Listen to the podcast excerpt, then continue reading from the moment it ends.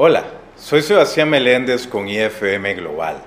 Acompáñenos en el proceso de construir una comunidad de líderes globales.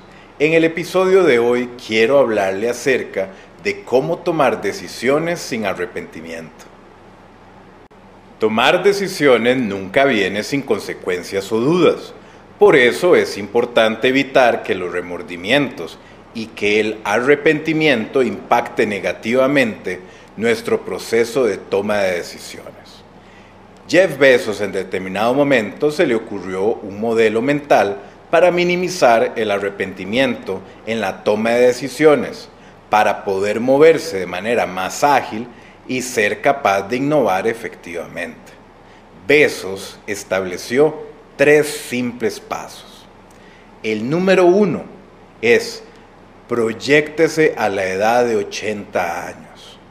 El número dos, imagínese mirando hacia atrás en su vida a esa edad, sabiendo que quiere arrepentirse lo menos posible. Y el tercer paso es, pregúntese, dentro de X años, ¿me arrepentiré de haber hecho esta acción o de no haberla hecho? Este modelo mental elimina la angustia emocional a corto plazo y subraya la importancia de la perspectiva. Cuando uno se proyecta a los 80 años, de repente se da cuenta de lo que cuenta y de lo que no. El arrepentimiento es una emoción poderosa que puede impactar negativamente la confianza en la toma de decisiones futuras, crear análisis por parálisis en el mediano y largo plazo. Por eso es importante que pueda considerar el futuro que realmente desea en lugar del que está persiguiendo en este momento. En primer lugar, debe decidir lo que quiere de la vida y a continuación puede hacer que las decisiones le ayuden a alcanzar ese objetivo. Para Jeff Bezos, en el caso de Amazon, la respuesta era obvia.